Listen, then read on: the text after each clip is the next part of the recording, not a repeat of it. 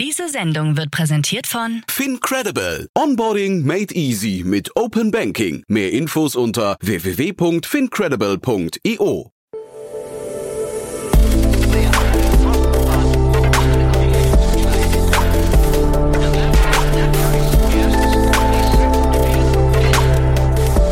Startup Insider Daily. Interview.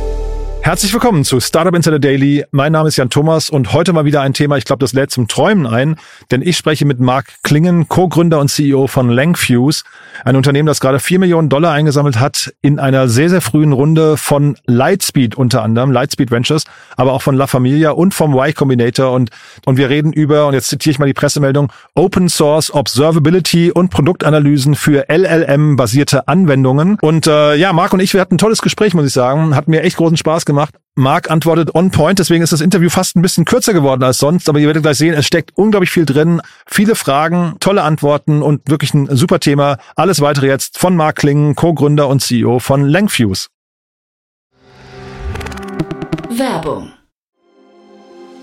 Sei dabei beim HTGF Family Day am 11. und 12. Juni in der Station Berlin. Für zwei Tage voller Inspiration und Business. Tauche ein in ein einzigartiges Netzwerkerlebnis mit bis zu 1500 Teilnehmenden. Erkunde das innovative Seed- und Later-Stage-Portfolio des Hightech Gründerfonds. Lass dich vom vielseitigen Programm inspirieren und knüpfe wertvolle Kontakte. Sichere dir jetzt dein Ticket. Mehr Informationen findest du unter www.family-day-htgf www.startup-insider.de. Startup Insider Daily. Interview.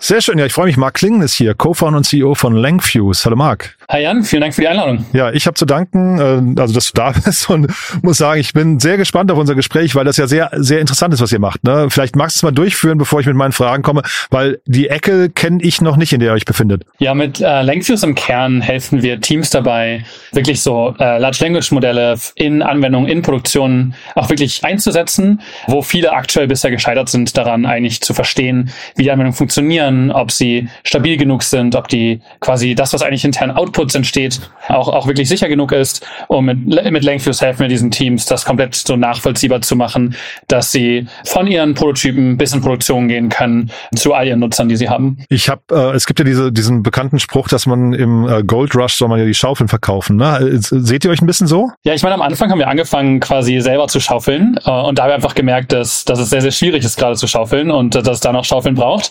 Ähm, ja, auf jeden Fall.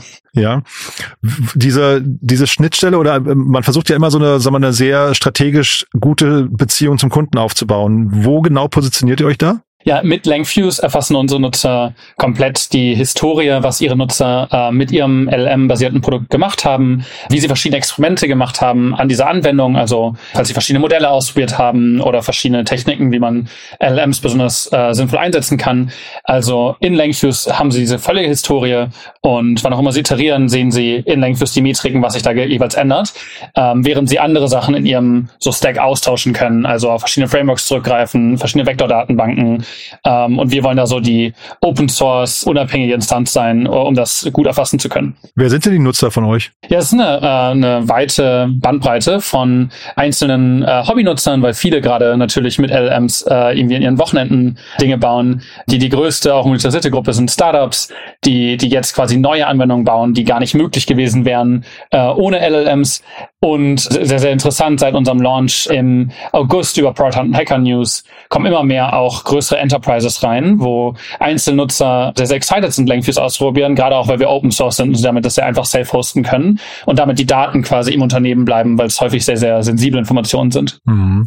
Wenn du sagst Startups, ähm, sind das dann eher Startups, die jetzt neu gegründet werden und sich mit LLMs beschäftigen oder sind es etablierte, die versuchen, das irgendwie zu integrieren bei sich? Ja, das ist interessant. Das ist ja irgendwo eine Kombination aus beidem. Durch unseren Kontext, wie wir angefangen haben in Y Combinator Anfang des Jahres, hatten wir unsere erste Zielgruppe viel in neuen Startups, die dann quasi durch diese Technologie erst dazu gekommen sind, jetzt ein Startup aufzubauen. Jetzt aber die letzten Monate kommen mehr und mehr Nutzer dazu, wo, wo einfach äh, Teams sehen, sie haben irgendwie aktuell einen großoperativen Bestand in dem Unternehmen, den jetzt vielleicht LLMs ähm, helfen können zu beseitigen, sodass es mehr ein Software-Business wird oder ähm, neue Features, die sie den Nutzern anbieten wollen, weil, weil viele Nutzerinvestoren sehr, sehr, sehr gerne diese Features sehen wollen. Und sag mal was zum Geschäftsmodell. Ähm, Open Source hat ja immer diese Schwierigkeit oder die Herausforderung, dass man das Geschäftsmodell so ein bisschen, äh, ich weiß nicht, on top packen muss, ne? Ja, wir sehen da halt große Parallelen zu zum Beispiel einem GitLab oder anderen auch Monitoring-Tools, die ebenfalls Open Source sind, wo äh, quasi Open Source uns ermöglicht, ähm, breit im Ökosystem uns zu integrieren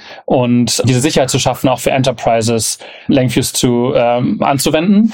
Gleichzeitig monetarisieren wir klar über irgendwie zwei Band, äh, Standbeine. Einmal, dass wir einen Managed Service anbieten, weil unsere Nutzer das dann nicht selber machen müssen.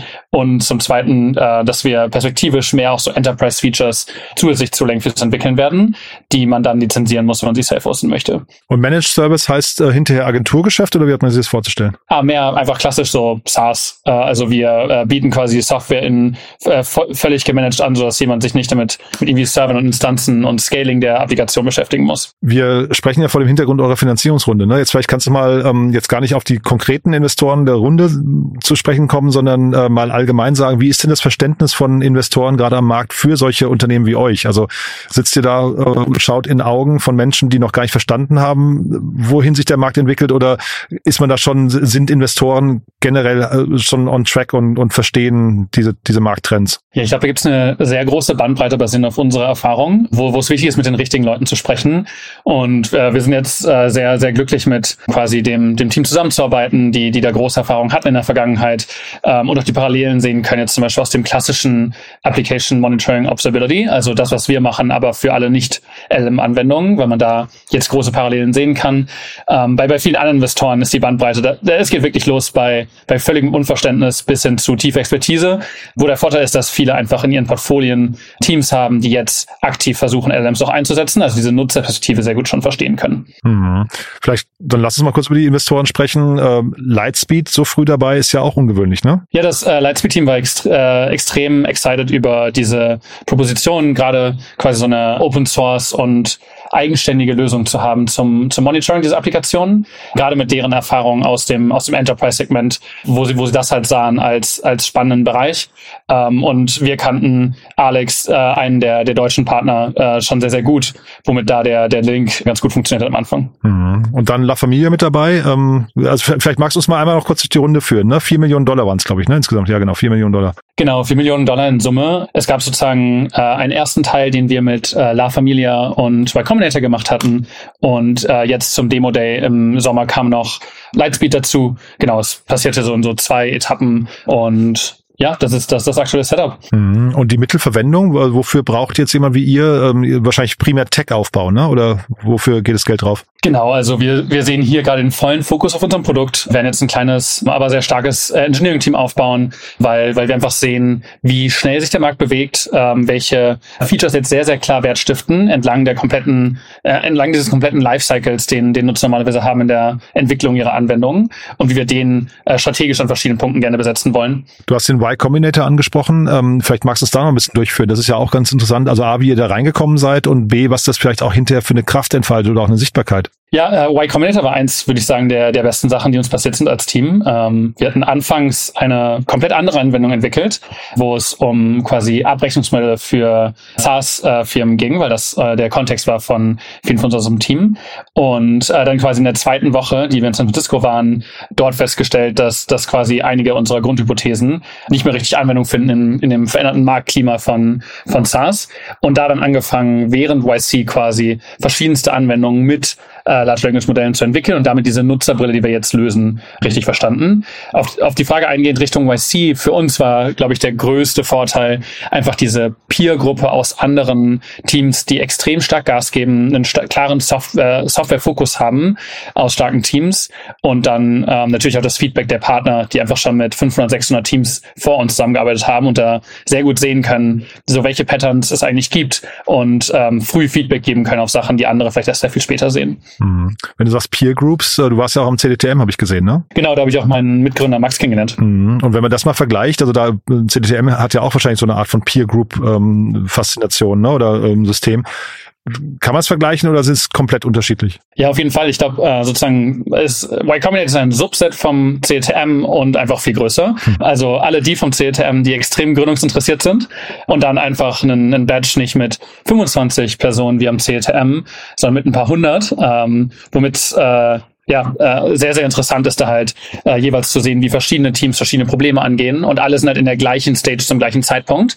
Äh, man lernt sich kennen und äh, alle haben das Ziel zum, zum Demo-Day, äh, Ziele zu erreichen und das schweißt extrem zusammen. Kannst du trotzdem noch mal so ein paar Learnings erteilen aus dem Y Combinator? Ich finde das ja ganz spannend. Du hast gerade gesagt, ihr habt, ähm, ihr hattet Grundhypothesen, die haben dann nicht mehr funktioniert ähm, und dann irgendwie auch so eine frühe Feedback-Loop hast du gerade äh, erwähnt. Ja. Kannst du diese Prinzipien nochmal, weil das ist ja vielleicht Dinge, die auch andere, jetzt ohne dann beim Y Combinator dabei gewesen zu sein, aber sich vielleicht irgendwie abgucken könnten, ne? Ja, da vielleicht auch kurz, dass quasi viel von dem Feedback, was wir dort erfahren haben oder viele von den Learnings sind zum Glück auch komplett quasi, ich würde sagen, Open Source auf äh, YCs YouTube-Kanal und äh, in der Startup School.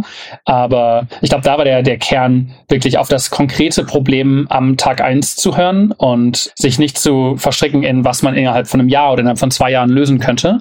Ähm, wir hatten eingangs eine Hypothese, wo man hätte sehr, sehr viele Dinge äh, lösen müssen auf einmal, womit es sehr schwierig ist, sehr, sehr nah am Kunden zu arbeiten. Äh, und das hat uns dazu bewegt, quasi da einen, einen kleinen Pivot anfänglich zu machen und uns nochmal mit anderen Themen zu beschäftigen. Klingt nach sehr radikaler Fokussierung, ja? Ja, also äh, jeden Tag aufstehen und sich überlegen, was ist so Prio 1, Prio 2 und alles andere nicht machen, ja. Aha.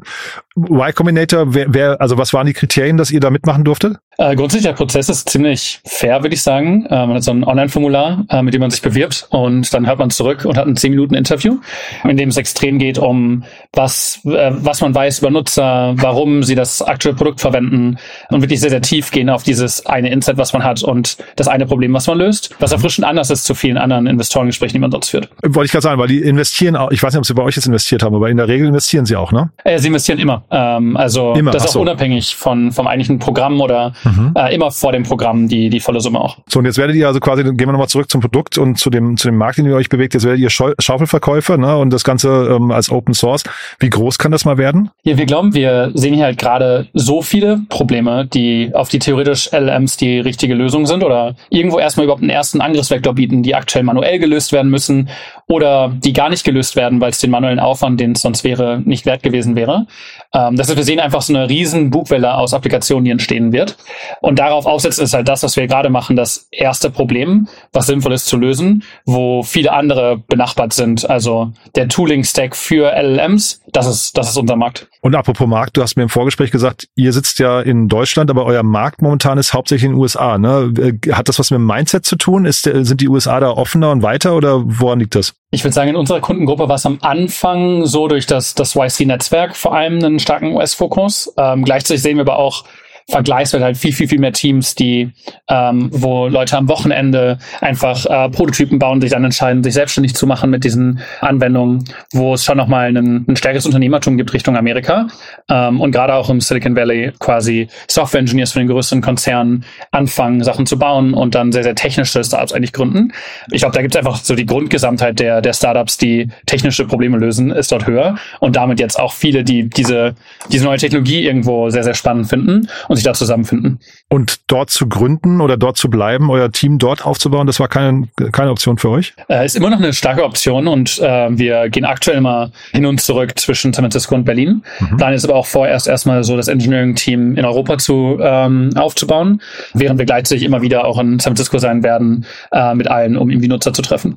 Mhm. Weil jetzt war ja gerade zum Beispiel die Keynote, ich glaube gestern, ne, von, von OpenAI, ja. ähm, wo sie quasi die nächste Version auch von ChatGPT und so vorgestellt haben.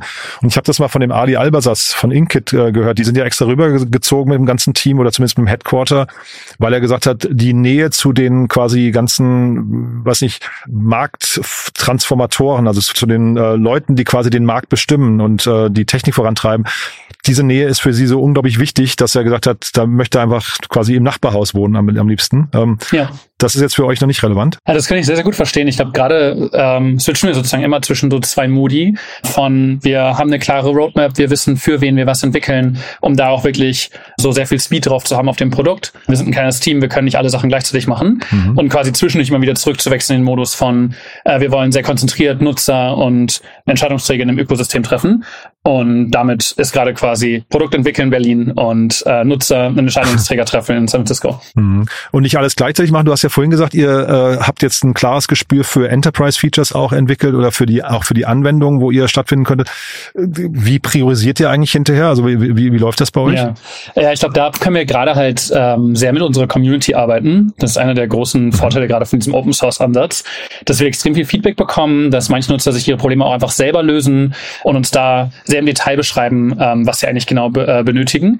Und da priorisieren wir gerade nach Enterprise-Kunden natürlich, die irgendwie äh, kurz vor einem Abschluss stehen würden, zuerst mhm. bereits bestehenden bezahlenden Kunden auf unserem äh, so Cloud-Produkt äh, danach und ansonsten Pattern matchen wir viel durch das durch das verschiedene Feedback, weil wir haben ja eine klare Vorstellung davon, wo das Produkt hin, hin soll und äh, genau versuchen davon uns nicht zu sehr äh, abbringen zu lassen von ganz viel ganz viel Feedback, was natürlich reinkommt jeden Tag. Und wie guckt so ein Lightspeed auf euch und also vor allem welchen, ne, die sind wahrscheinlich jetzt auch bei euch im Board, nehme ich mal an, ne? aber ähm, pushen die euch in Richtung Umsatz oder eher in Richtung Produkt?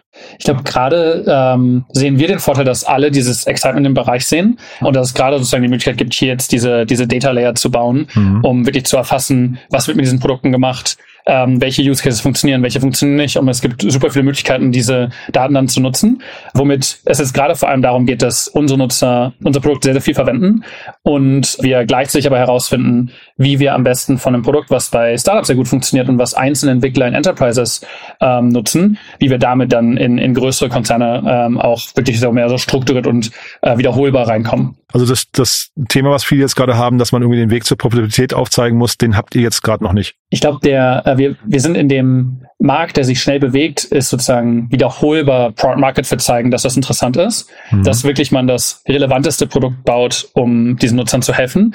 Und das drückt sich natürlich irgendwo, Umsatz ist ein sehr guter Test dafür. Du hast ja vorhin Product Hunt noch erwähnt und auch, glaube ich, Hacker News hast du, glaube ich, ja. gesagt. Ne? Ähm, kannst du zu Product Hunt noch mal was sagen? Welche Rolle, das, das klang jetzt gerade so, als wäre das so quasi euer, ähm, ich weiß nicht, euer Enthüllungsmoment gewesen, wo ihr gesagt habt, hier, hier zeigen wir uns der Welt. Ist das so, ja? War auf jeden Fall ein großer Bestandteil davon. Ähm, gleichzeitig YC da auch so ein bisschen das Mantra von, dass man einfach immer, immer wieder launcht äh, und sehr, sehr öffentlich ist über alles, was man, wenn man sich was verändert hat, neues Feature eingebaut hat, ist wieder ein Launch. Aha. Aber für uns war Product und Hacker News wirklich dieser Zeitpunkt im August, wo wir zuvor mit einer kleinen Gruppe aus Startups, die wir kannten, die erste Version entwickelt hatten und ähm, dann quasi wussten, okay, das Produkt ist sozusagen bereit für Nutzer, die das Self-Sign-Up benutzen, ohne von uns an die Hand genommen zu werden und von uns unterstützt zu werden bei der Integration. Und da hatten wir dann äh, synchron, waren wir auf Hacker News und Product Hunt und haben da quasi so eine erste große Kohorte aus Anwendern gefunden, die uns vorher nicht kannten und womit wir quasi diesen Prozess gut testen konnten. Super interessant. Bis zur nächsten Runde, was würdest du sagen, was, was, was sind die Meilensteine, die ihr erreichen müsst? Äh, grundsätzlich, äh, dieser Markt bewegt sich schnell. Ähm, unser Ziel ist es, äh, quasi da die hilfreichste Anwendung zu bauen, die Teams wirklich dazu bringt, ihre so Proof of Concepts, die sie gerade viel haben. Viele Unternehmen haben Ideen, wie sie LLMs gut einsetzen, bauen erste Prototypen, aber dann bleibt bei diesen Prototypen. Ähm, quasi wir wollen das hilfreichste Produkt bauen, damit sie diese Prototypen auch wirklich in Produktion bringen, dass wir als Endnutzer auch mit diesen interagieren können. Und äh, die Ziele sind da ganz klar auf Aktivierung, Anzahl von großen Enterprise Deployments und Umsatz mit unserer Managed Solution. Mhm, super. Gibt es Challenges, wo du nicht genau weißt, wie ihr die lösen könnt? Äh, für uns äh, ist, ist die größte Challenge, die wir auch schon eher am Anfang und äh, über die wir schon gesprochen haben, auf jeden Fall Fokus in diesem sich so sehr mhm. schnell bewegenden Markt, weil ja, es ist einfach gesagt aus, aus viel Nutzerfeedback hinter die wichtigsten Sachen zu priorisieren und eine klare Roadmap zu haben. Gleichzeitig ähm, gibt es halt auch viele Subsegmente an, an Nutzern und Anwendern in diesem Markt, wodurch ähm, mhm. das ist so kontinuierlich eigentlich die größte Herausforderung für uns, da eine sehr, sehr, sehr, sehr klare, klare Roadmap zu haben. Magde, dann drücke ich die Daumen. War wirklich sehr, sehr spannend, muss ich sagen. Haben wir irgendwas Wichtiges vergessen? Nee, vielen, vielen Dank für das Gespräch. Hat Spaß gemacht. Weiterhin viel Erfolg, ne? Danke dir. Bis dann. Ciao. Ciao. Startup Insider Daily. Der tägliche Nachrichtenpodcast der deutschen Startup-Szene. Ja, das war Marc Klingen, der Co-Gründer und CEO von Lenkfuse und das war wirklich richtig spannend, muss ich sagen. Ne? Also ein bisschen anderes Konzept als sonst. Ähm, sehr ungewöhnlich finde ich, A, dass Lightspeed so früh rein sind, dann äh, CDTM und Y Combinator Zusammenspiel und dann noch der Punkt, dass man aus Deutschland heraus in den USA Kunden bedient und vielleicht auch irgendwann in die USA geht, ähm, fand ich super interessant. Ich hatte Marc im Nachgang noch gefragt, wie das kommt, dass er so präzise geantwortet hat und er sagte mir, das kommt durch die Vorbereitung auf das Gespräch mit Y Combinator, weil man hat eben nur zehn Minuten und wenn man mehr als zwei Sätze antwortet, dann weiß man, man kommt in den zehn Minuten nicht durch. Das äh, fand ich so cool, habe ich gedacht, das gebe ich euch nochmal mit, denn das ist natürlich ein Learning, das kann sich jeder wahrscheinlich mitnehmen und als Inspiration für die nächsten Kundengespräche nutzen, denn ja, präzise zu antworten will natürlich auch gelernt sein. Super, hat mir großen Spaß gemacht, fand ich sehr inspirierend und wenn es euch auch so geht, natürlich wie immer die bitte gerne weiterempfehlen, gerne teilen oder kommentieren auf LinkedIn oder im Freundes- oder Bekanntenkreis oder Arbeitskolleginnen, Kollegenkreis. Einfach mal weiterempfehlen an Menschen, die hier mal reinhören sollten. Dann dafür schon mal vielen Dank an euch. Ansonsten euch einen tollen Tag und wir hören uns vielleicht nachher nochmal wieder und falls nicht nachher, hoffentlich spätestens morgen. Bis dann, alles Gute. Ciao, ciao.